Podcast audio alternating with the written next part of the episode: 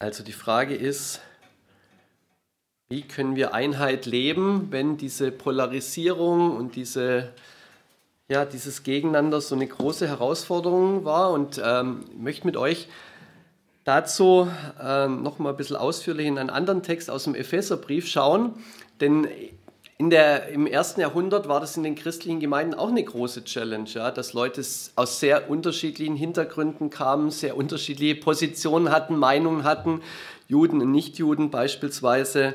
Und das war eben in der Gemeinde in Ephesus auch so. Und da schreibt der Paulus was ganz Spannendes und Wichtiges in Kapitel 4. Als einer, der für den Herrn im Gefängnis ist, ermahne ich euch nun, lebt so, wie es der Berufung entspricht, die an euch erging, mit aller Demut und Sanftmut, mit Geduld, einander in Liebe ertragend. Setzt alles daran, die Einheit zu bewahren, die Gottes Geist euch geschenkt hat. Sein Frieden ist das Band, das euch zusammenhält. Ihr seid ja ein Leib, in euch lebt der eine Geist, und ihr habt die eine Hoffnung bei eurer Berufung bekommen. Ihr habt nur einen Herrn, einen Glauben, eine Taufe. Und über allen ist der eine Gott und Vater von allen, der durch alle und in allen wirkt. Das Erste, was wichtig ist, wenn es äh, um die Frage geht, wie können wir Einheit leben, ist, dass wir uns bewusst machen, die Einheit ist eigentlich schon da. Die Einheit ist da. Es gibt so viel, was uns verbindet, was diejenigen, die zu Jesus gehören, tatsächlich verbindet. Und letzten Endes geht es nicht darum, eine Einheit zu schaffen, sondern es geht darum, eine Einheit, die in Christus schon da ist, zu bewahren. Darum geht es. Schauen wir uns das nochmal an, was alles da ist, was alles ähm, an Einheit gegeben ist. Ja? Paulus sagt, ihr seid ja ein Leib. Ihr gehört zu diesem einen Körper von Jesus. Jesus ist das, ist das Haupt. Wir sind unterschiedliche Gliedmaßen, aber wir sind gemeinsam ein Leib.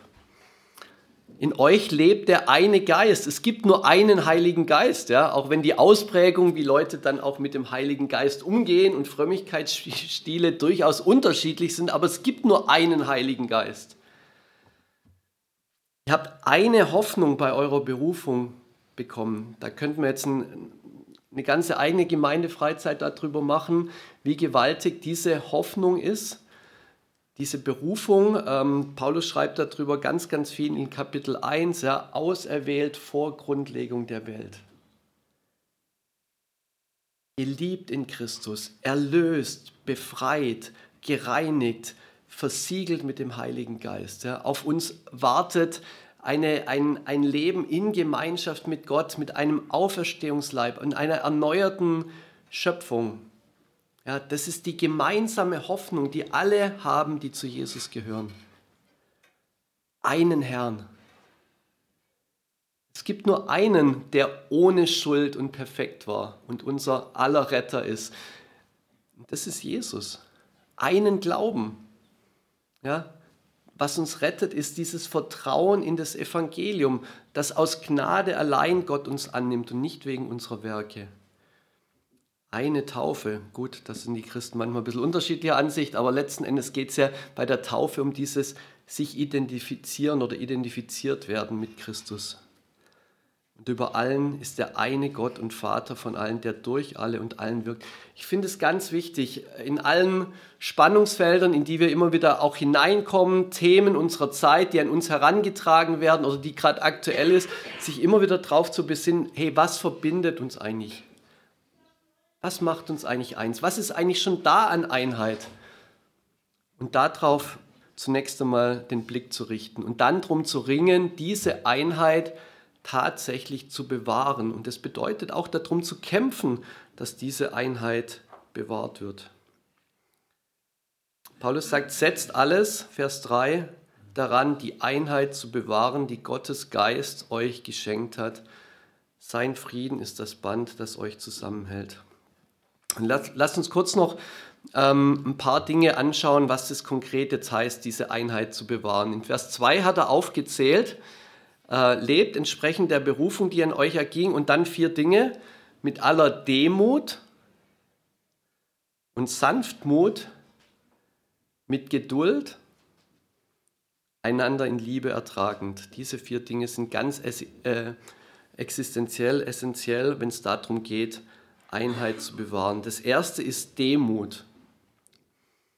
Aller Demut. Andere Bibelübersetzungen sagen, erhebt euch nicht über andere oder seid euch der eigenen Niedrigkeit bewusst.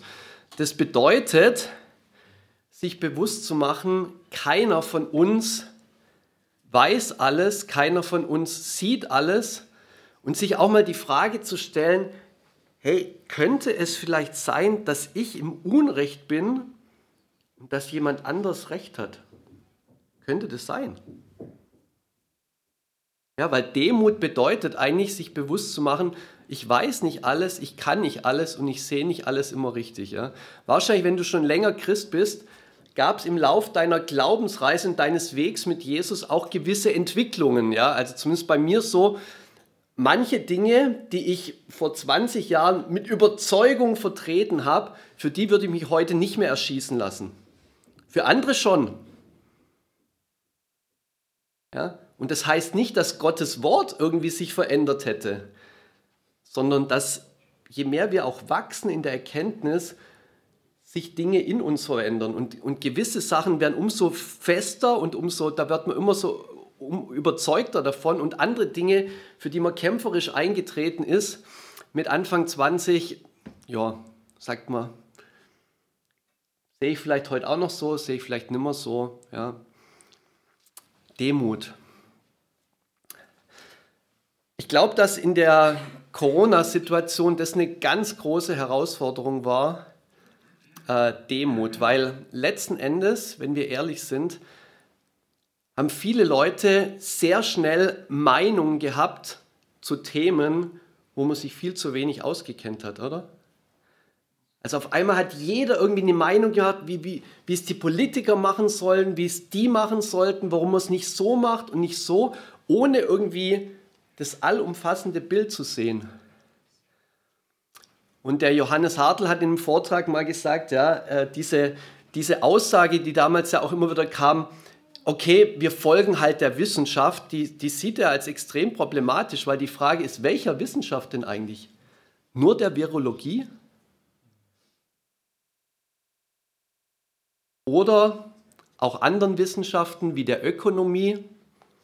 Was machen gewisse Dinge mit unserer Wirtschaft? Oder der Psychologie? Was machen sie mit uns persönlich oder der Soziologie, was machen sie mit uns als Gemeinschaft oder der Politologie, wie können Politiker überhaupt führen und entscheiden. Und auf einmal merkt man, es ist so komplex und so vielfältig.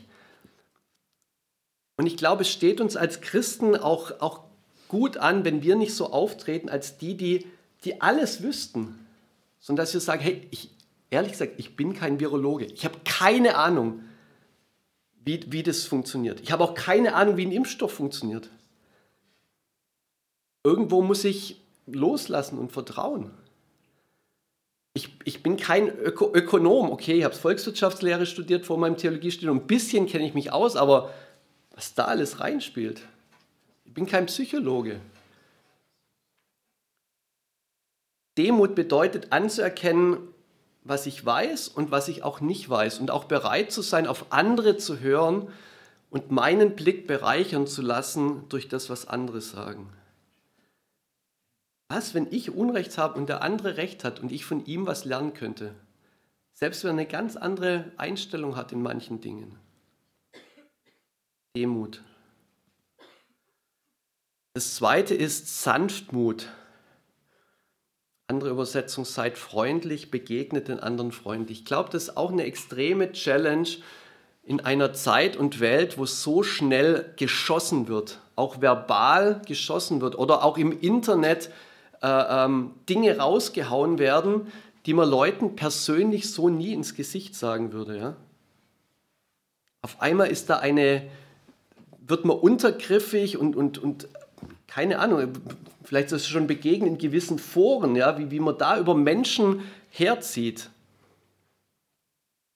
Art und Weise, wie wir mit anderen umgehen und auch mit Meinungen anderer umgehen, sollte von Freundlichkeit geprägt sein. Und nochmal, das heißt nicht, keine Meinung zu haben, sondern es ist wichtig, Überzeugungen zu haben, es ist auch wichtig, für Überzeugungen einzustehen, aber der Ton und die Art und Weise macht die Musik. Und was ich gelernt habe, auch in der Gemeinde, ist, es ist immer viel besser, persönlich zu reden. Das Allerbeste ist immer, persönlich zu reden, sich hinzusetzen, dem anderen ins Gesicht zu schauen. Ist immer viel besser noch als zu telefonieren, aber telefonieren ist immer noch besser als E-Mail schreiben. Ja? E-Mail-Kommunikation bei schwierigen Themen ist ganz, ganz problematisch, weil man sofort anstellt, anfängt, Motive zu unterstellen ja? und zu denken, der andere macht es deshalb und, und so und, und auf einmal polarisiert sich und da entsteht eine Distanz. Und wenn ich dem anderen gegenübersetze und ihm in die Augen schaue, dann spüre ich ihn, oder? Dann, dann sehe ich ihn als Bruder oder als Schwester. Ich möchte uns echt ermutigen, ähm, wirklich auch die persönliche Begegnung immer wieder zu suchen. Das dritte, mit Geduld. Habt Geduld miteinander, seid geduldig. Im Jakobusbrief heißt es, jeder Mensch sei schnell zum Hören, langsam zum Reden und langsam zum Zorn. Und ich glaube, das ist was, was wir da ganz neu lernen dürfen, dass wir schnell dabei sind zu hören, hinzuhören und langsam zum Reden und langsam zum Zorn.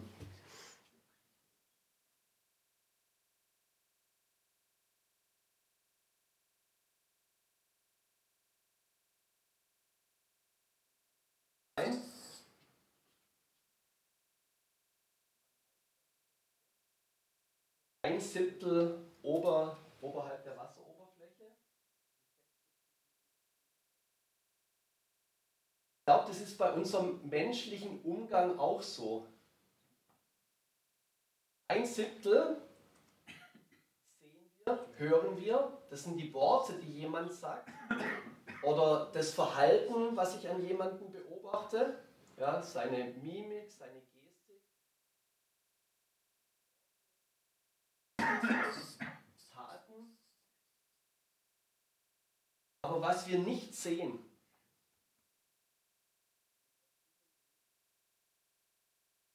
warum jemand so redet, warum jemand so handelt, welche Ängste zum Beispiel da sind,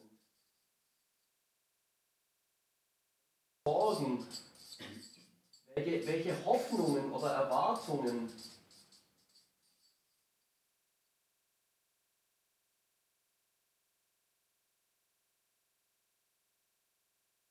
was passiert ist, dass ganz oft die Konflikte auf dieser Ebene ausgetragen werden. Was? Du denkst das?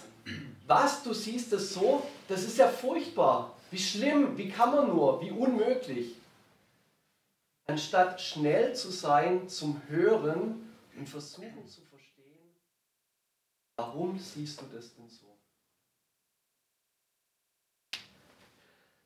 Wir haben eine, eine, eine gute Freundin, ähm, die war, was Corona angeht, eher auf der Seite der Maßnahmenkritiker. Und sie hat es in ihrer Kirche, sie war äh, evangelisch, sehr, sehr schwer gehabt, ja, weil die waren sehr rigoros, was die Maßnahmen angeht. Und sie hat sich da oft nicht verstanden gefühlt. Aber der Schlüssel war, in der Freundschaft zu ihr hinzuhören, warum sie denn so eine Not hat. Ja, nicht nur zu sagen, egal wie ich es jetzt persönlich sehe, ich rede dir das aus oder ich stimme dir zu, sondern zu versuchen zu stehen, warum geht es dir denn so? Was sind deine Ängste und was sind deine Nöte?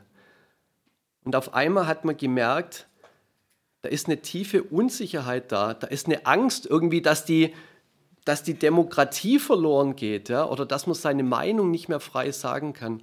Und auf einmal ist man sich begegnet auf dieser Ebene, der Ängste und der Sorgen und nicht mehr nur auf, der, auf dieser Ebene, wo man Meinungen abtauscht. Schnell zum Hören zu sein, langsam zum Reden, langsam zu sonnen, hinhören, versuchen zu verstehen, warum sieht der andere denn so, wie er sieht. sich selber auch zu be bewusst zu werden, hey, das, warum ich so auftrete, so rede, so handle, das hat ja was damit zu tun, mit den Ängsten und Sorgen und Hoffnungen und Erwartungen, die in mir da sind. Vieles, was wir sagen oder wie wir umgehen, hat mit unseren Emotionen und Gefühlen zu tun, oder? Da, als erstes spüre ich was da stimmt was nicht für mich, äh, für mich. oder da habe ich Angst oder äh, da wünsche ich mir das so oder das sollte doch so sein. Und aus dem heraus werden wir dann aktiv und schreiben was oder sagen was. Aber sich einzustehen, einzugestehen, hey, diese emotionale Seite, die ist da und das ist ein wesentlicher Faktor, warum Menschen das tun, was sie tun. Und zu versuchen, einander auch in, im Kontext der Gemeinde da zu verstehen, da füreinander da zu sein. Wie schlimm ist es, wenn jemand versucht, dir deine Meinung auszureden, wo du das bräuchtest, dass dein Bruder oder deine Schwester die Hand um dich legt und sagt, hey Heiko, ich verstehe, dass du Angst hast. Das ist wirklich, wirklich beängstigend. Lass uns dafür beten. Meinst du nicht, dass das einen Unterschied macht, wie es mir geht, wenn ich mich fürchte vor irgendwas?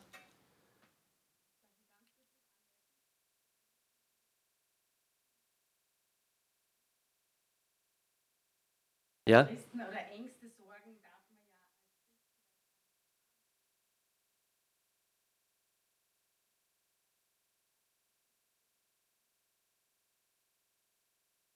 ja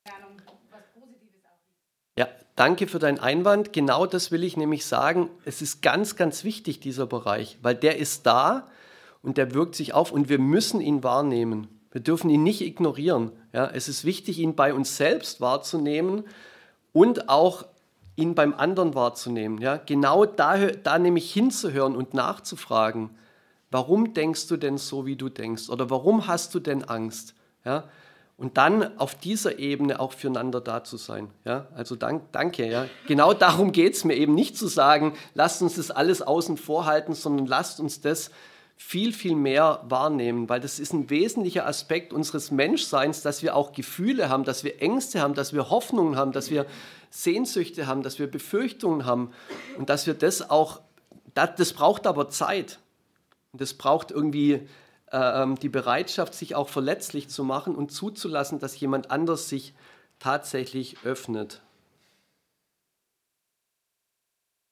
Beantwortet? Passt? Ähm, Geduld. Es braucht viel Geduld, oder? Weil Ungeduld bedeutet, du hast eine andere Meinung als ich, das darf nicht sein. Geduld bedeutet, du hast eine andere Meinung als ich, hilf mir zu verstehen, wie du zu deiner Meinung kommst. Hilf mir zu verstehen, was deine Emotionen bei diesem Thema sind. Und in dem Sinne dann Dinge miteinander zu teilen. Das vierte, was der Paulus aufzählt, einander in Liebe ertragend. Ja, sucht in Liebe miteinander auszukommen. Und das ist was, was ein wichtiges Thema ist, vor allem bei den Bereichen, die nicht heilsentscheidend sind oder bei den Fragen und Themen, die nicht heilsentscheidend sind, oder? Das ist eine ganz wichtige Unterscheidung, die wir in der Bibel finden.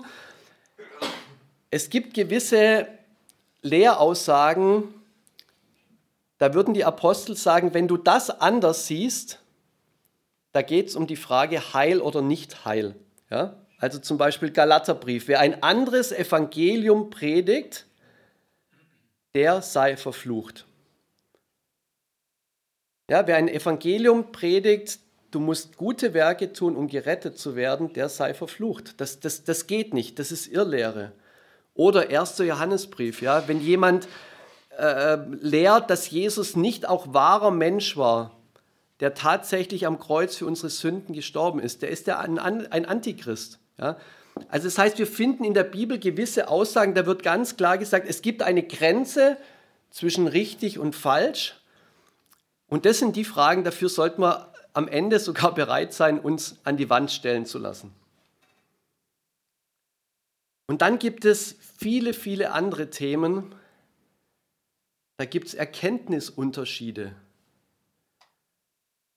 Der Paulus schreibt dem Timotheus mal, ein jeder sei seiner Meinung gewiss.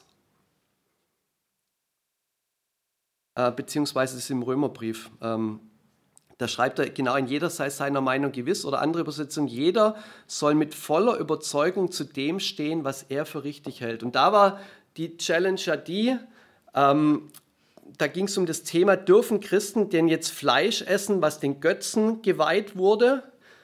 Und manche haben gesagt, ja natürlich ist ja kein Problem, weil es gibt ja letzten Endes gar keine Götzen. Ja, also wo ist das große Problem? Wenn wir Danke sagen vom Essen, dann können wir doch alles essen. Ja? Und es gab andere Leute in der Gemeinde, die haben von ihrem Gewissen her ein Problem damit gehabt. Haben gesagt, hey, nee, boah, können wir nicht. Ja? Und der Paulus sagt im Römerbrief, hey, bitte, bitte, ihr Lieben, schaut nicht auf die anderen herab, verurteilt einander nicht ja, sondern nehmt Rücksicht aufeinander, jeder sei seiner Meinung gewiss.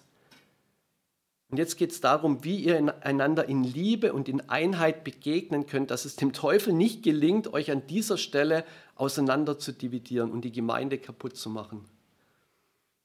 Das ist ein ganz, ganz wichtiger Unterschied zwischen diesen heilsentscheidenden Themen und die legt Gott allein in seinem Wort fest.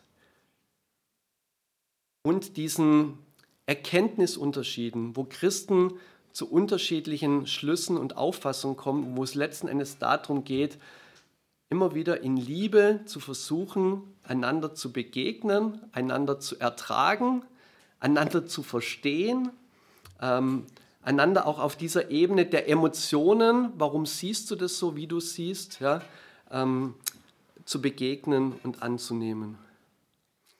Der Kirchenvater Aurelius Augustinus hat mal diesen schönen Satz gesagt, im Wesentlichen Einheit, im Unwesentlichen Freiheit, in allem die Liebe. Und ich finde, es fasst es nochmal super zusammen. Im Wesentlichen, ja, in diesen heilsentscheidenden Fragen, wer Gott ist, wer Jesus ist, wie wir gerettet werden, Einheit. Im Unwesentlichen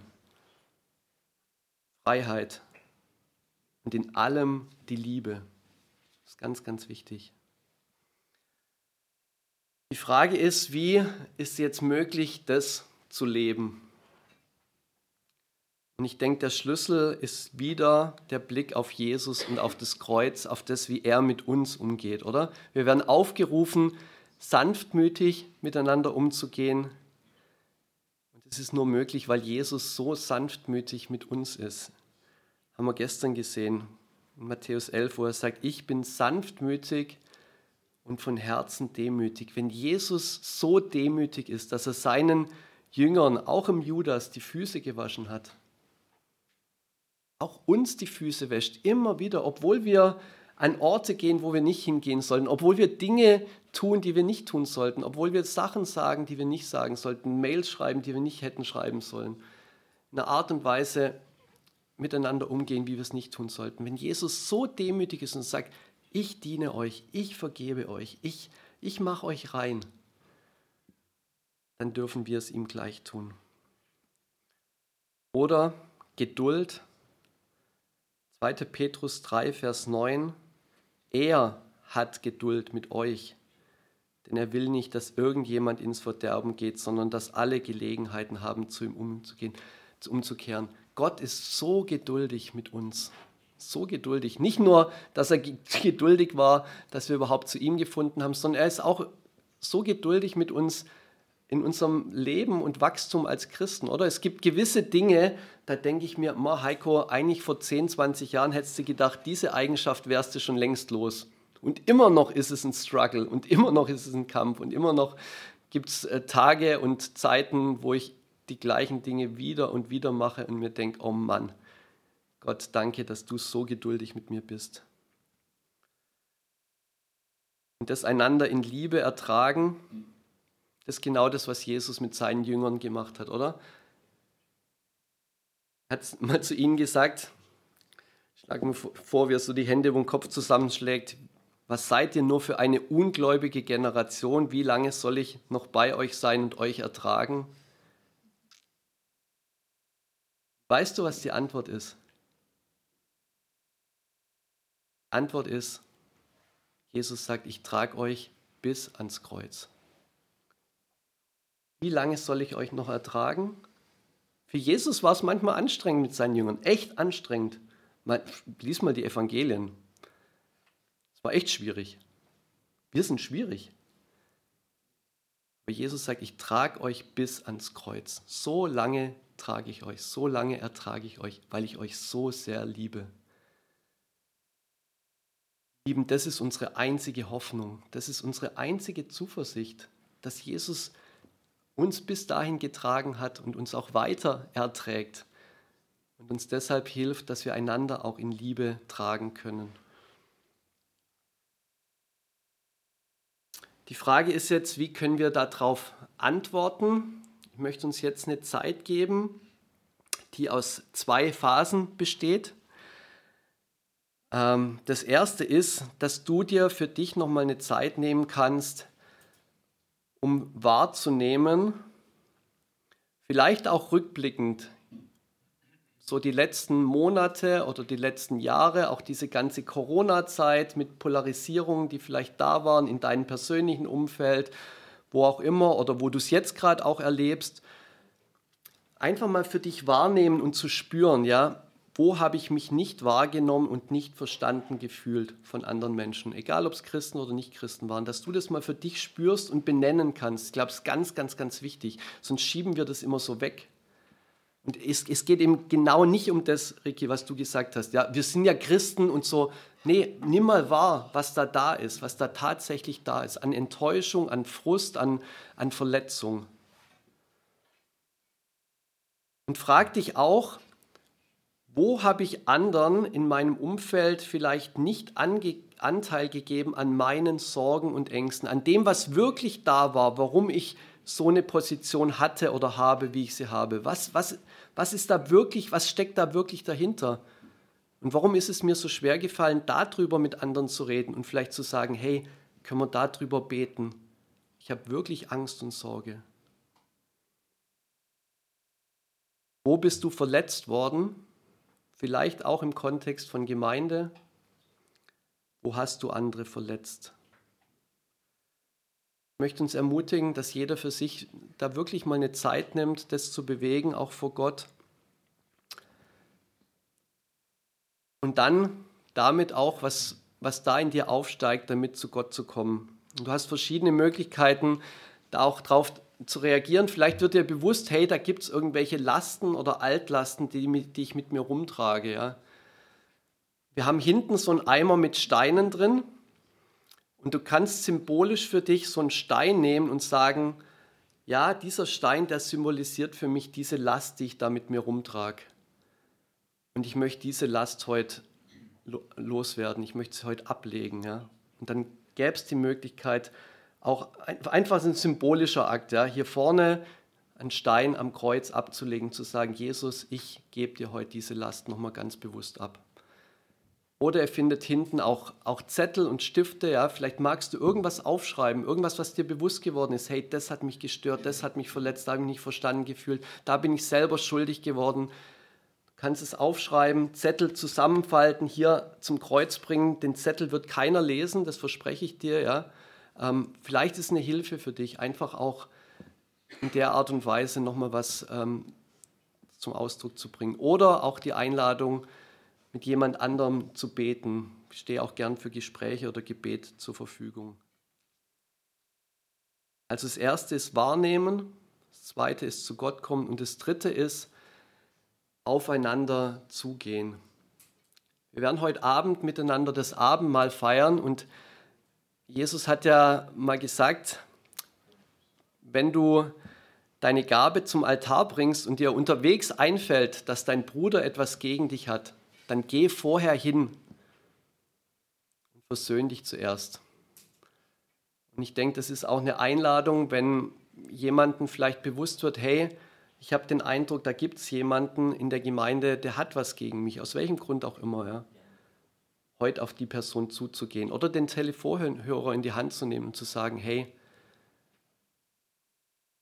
und zu einer Versöhnung braucht es immer zwei Parteien, ja, ähm, beide müssen wollen, aber Vergebung kannst du immer auch selber aussprechen oder, oder diese Entscheidung zu vergeben kannst du selber treffen.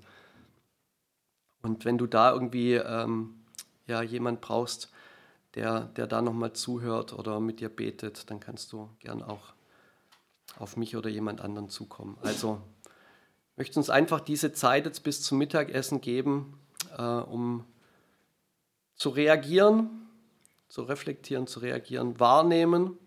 Vielleicht können wir diese vier Fragen stehen lassen und dann zu Gott kommen und dann, wenn du magst und wenn es dran ist, aufeinander zugehen. Ihr müsst nicht hier in diesem Raum bleiben. Vielleicht mag der ein oder andere draußen eine Runde drehen, allein mit Gott, sich irgendwo hinsetzen, auf sein Zimmer gehen, wie auch immer. Ähm, die Zeit hier möchte ich jetzt offiziell abschließen, noch mit dem Gebet. Und ja, wir vertrauen einfach darauf, dass Gott auch ähm, durch seinen Geist in uns wirkt.